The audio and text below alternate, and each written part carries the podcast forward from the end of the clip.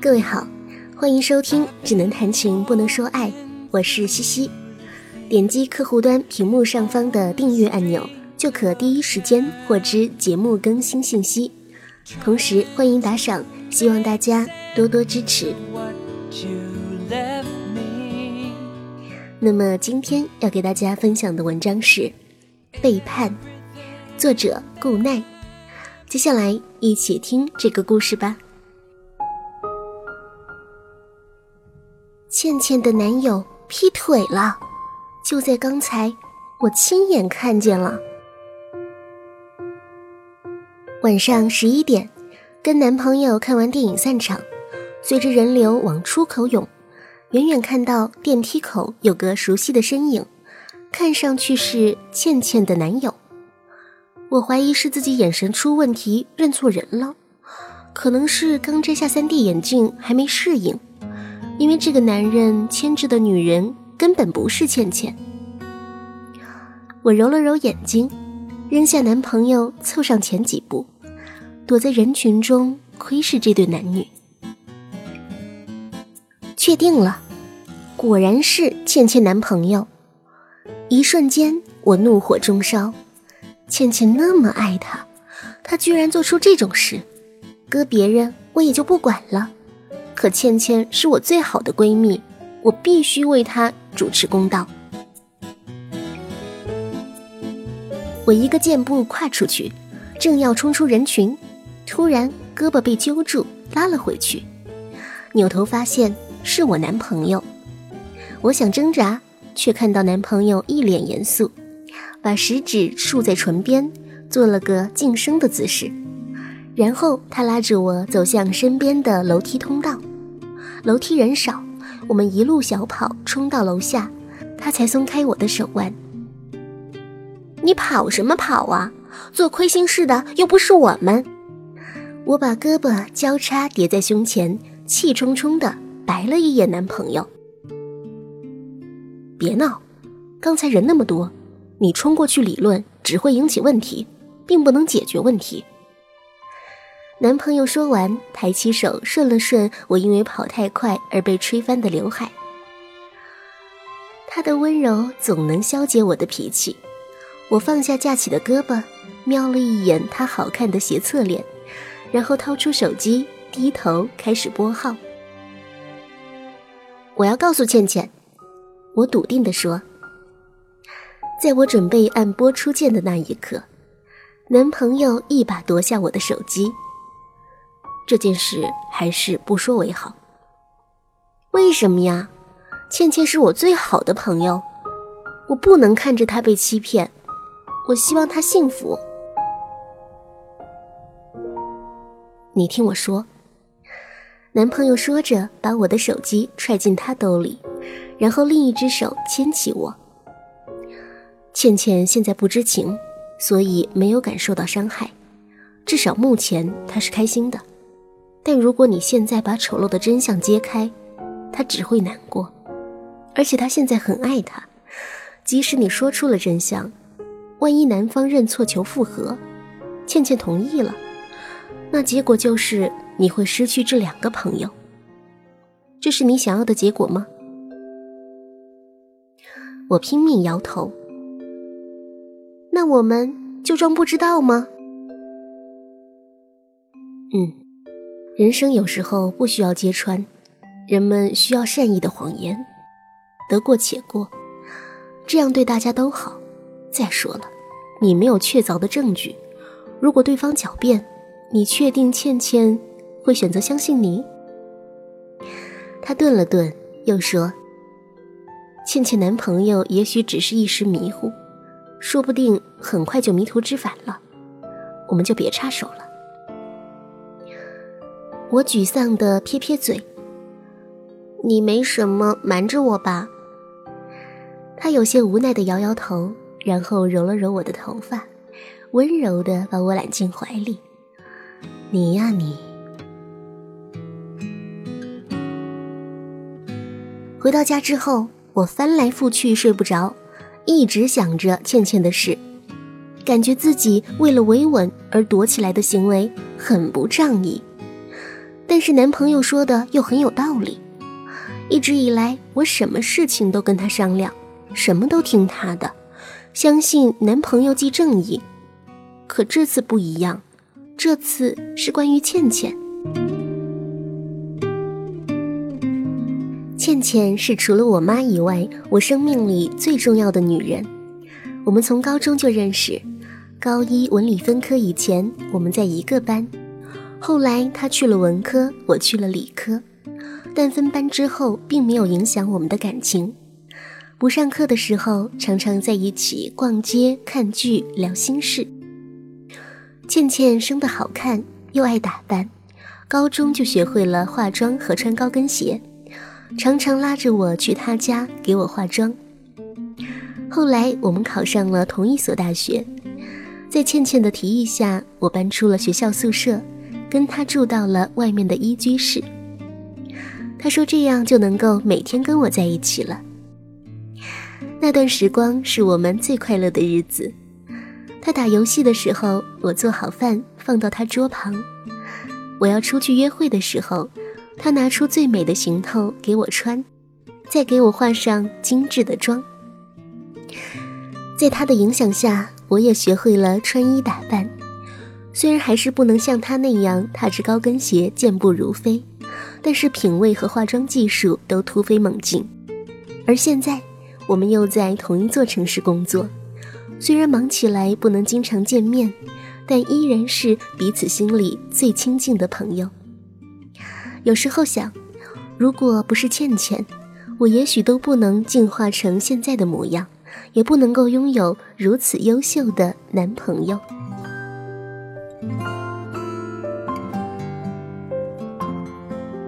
倩倩对我来说太重要了，所以这次无论如何，我都没办法说服自己袖手旁观。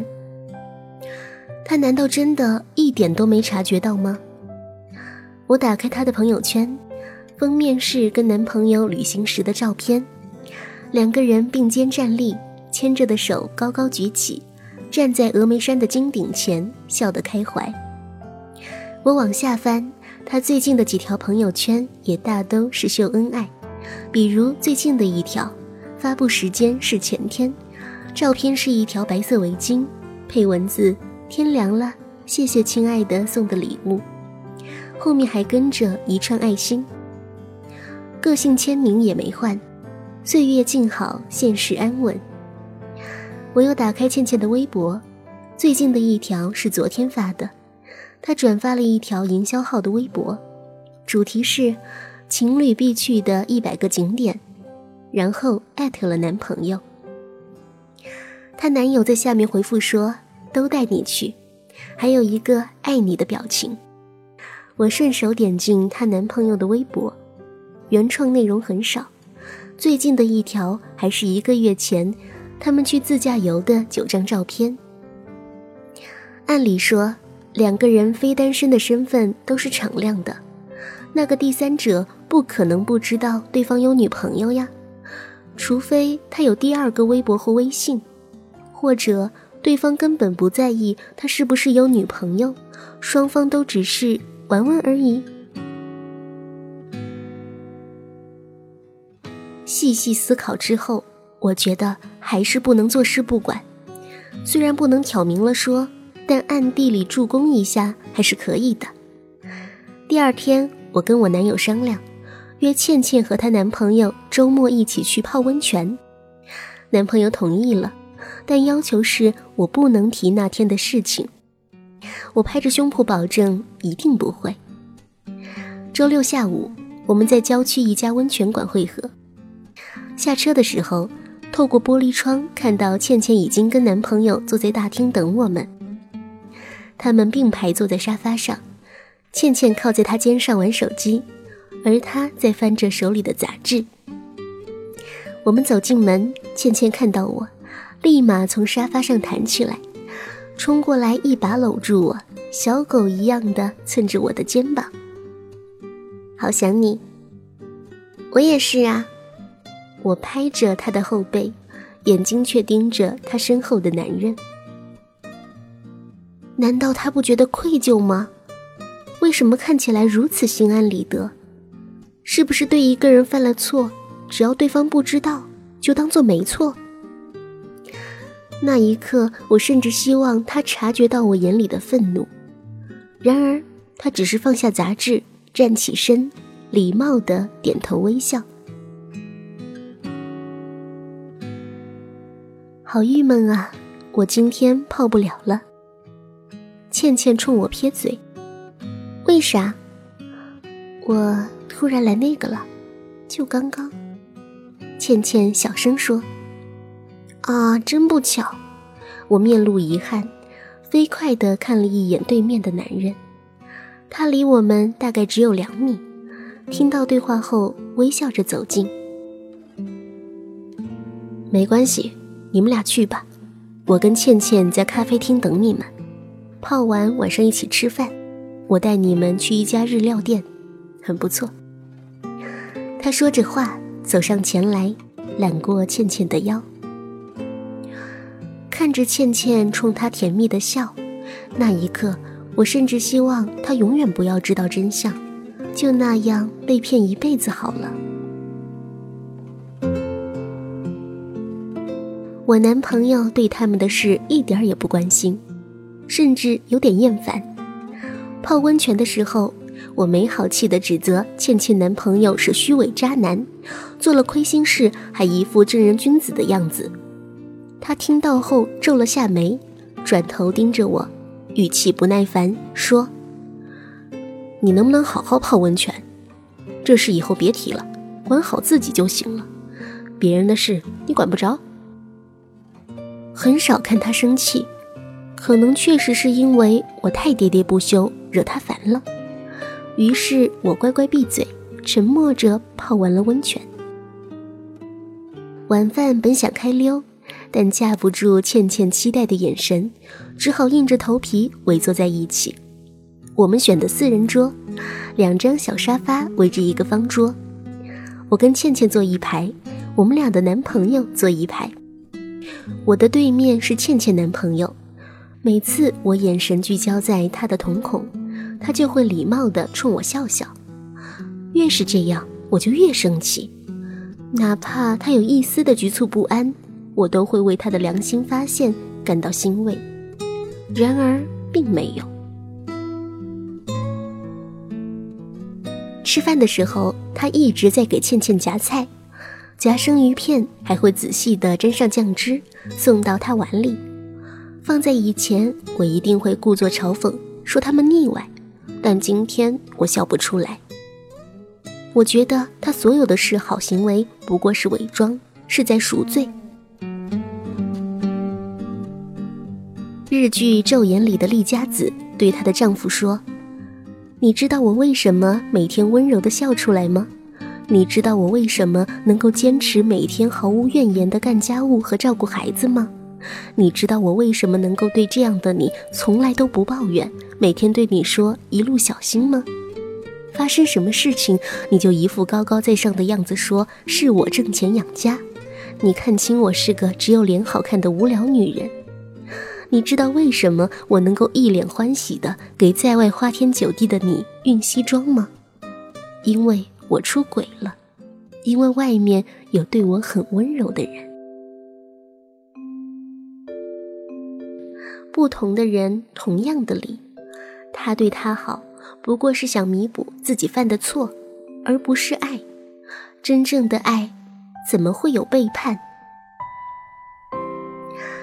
这个秘密像烫手山芋，咽不下，丢不掉，成了一种折磨。不敢再在男朋友面前提起，因为他一定会嘲讽我多管闲事、自寻烦恼。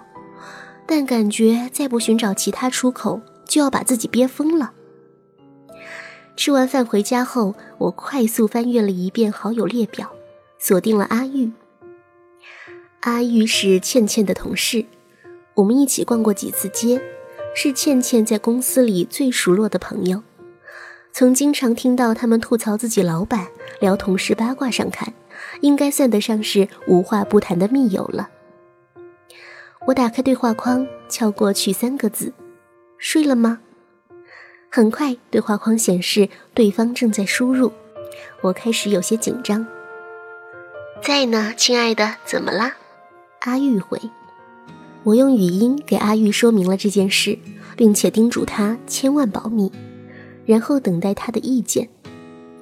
我看着对话框从对方正在输入变成对方正在讲话，然后又变回对方静止的名字。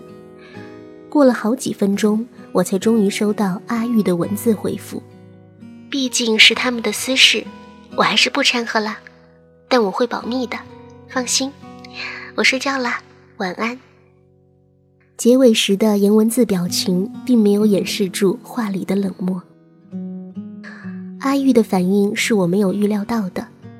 如果说逃避是为了不惹事，但听到这个消息时表现出的淡定让我不解。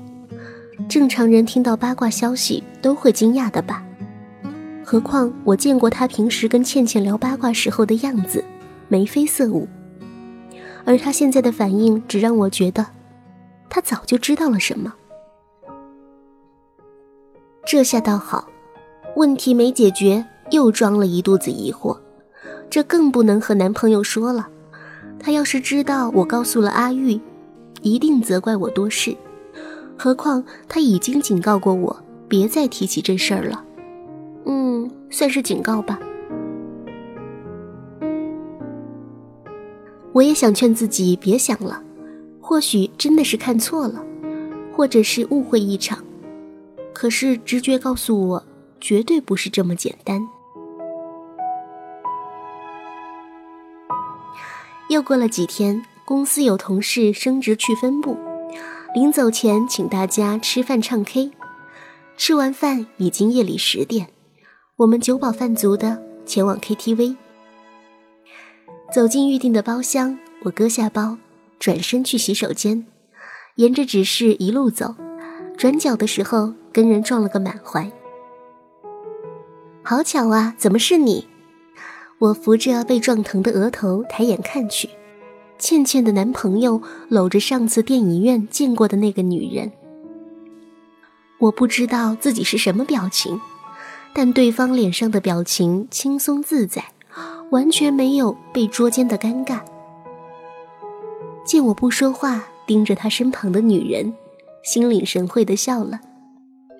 哦，这是我妹妹，亲生的。倩倩跟你提起过吗？他放假了，来北京，我带他玩玩。姐姐好，女孩笑得很甜。我收回微张的嘴和呆住的表情，迅速打量了他们一眼，终于看清了女孩的五官，确实长得挺像。哈哈，我猜就是长得挺像，妹妹真好看。为了不在这个话题上停留，我赶紧补了一句：“倩倩呢？怎么没有跟你们一起？”她啊，加班呢，最近挺忙，回家都很晚。是吗？那抽空大家一起吃饭啊，带上你妹妹。我冲着女孩笑了笑。这会儿肚子不舒服，先告辞啦。说着，我指了指卫生间的方向。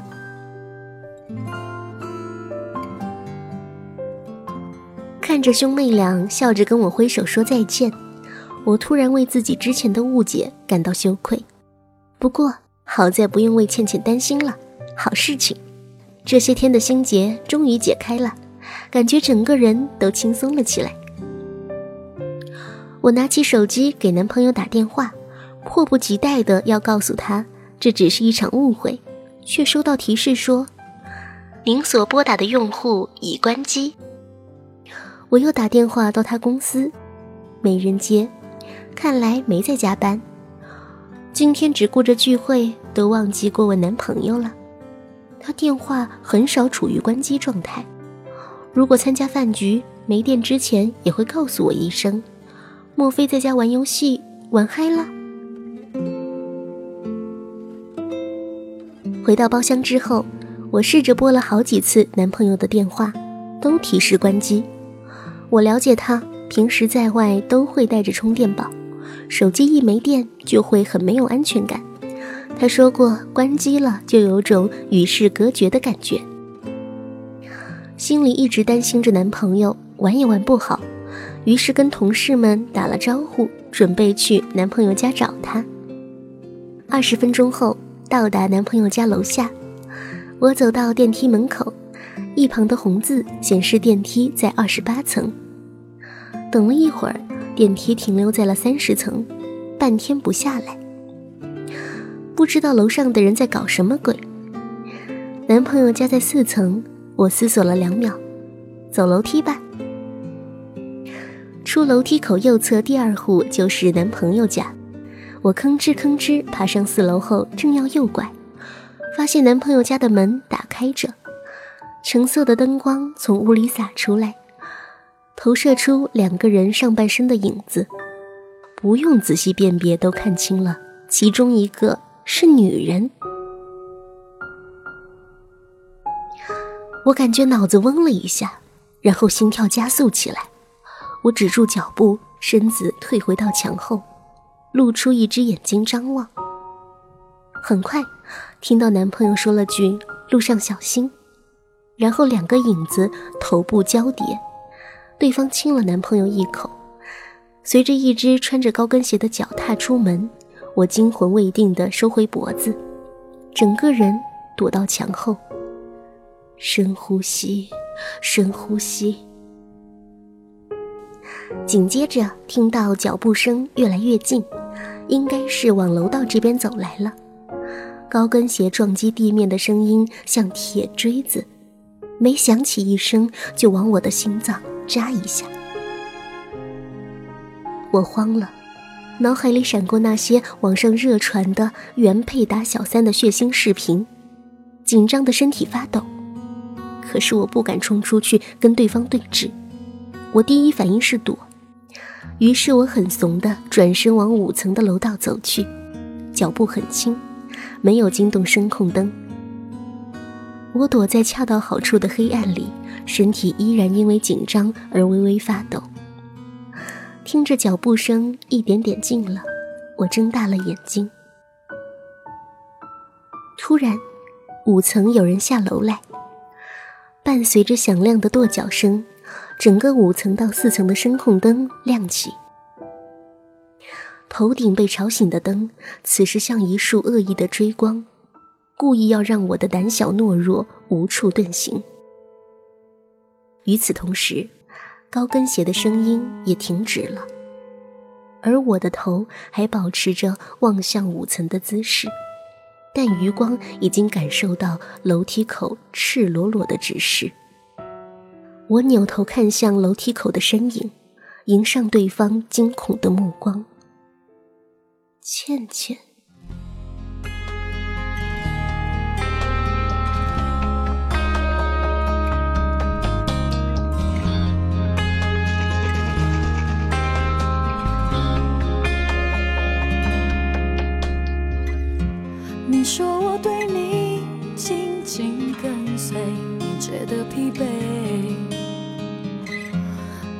你一句话就逼我撤退。没想到你说最近选择一个人睡，我忍住眼泪，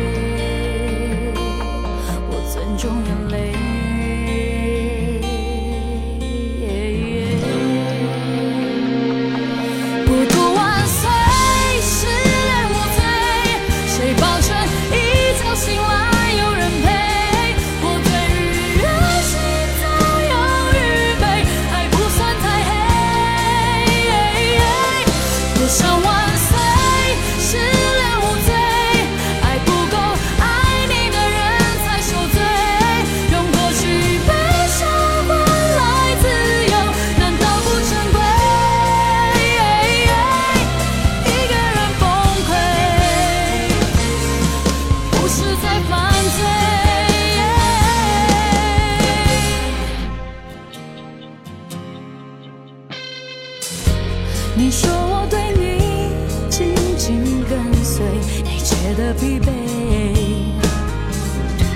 你一句话就逼我撤退。没想到你说最近选择一个人睡，我。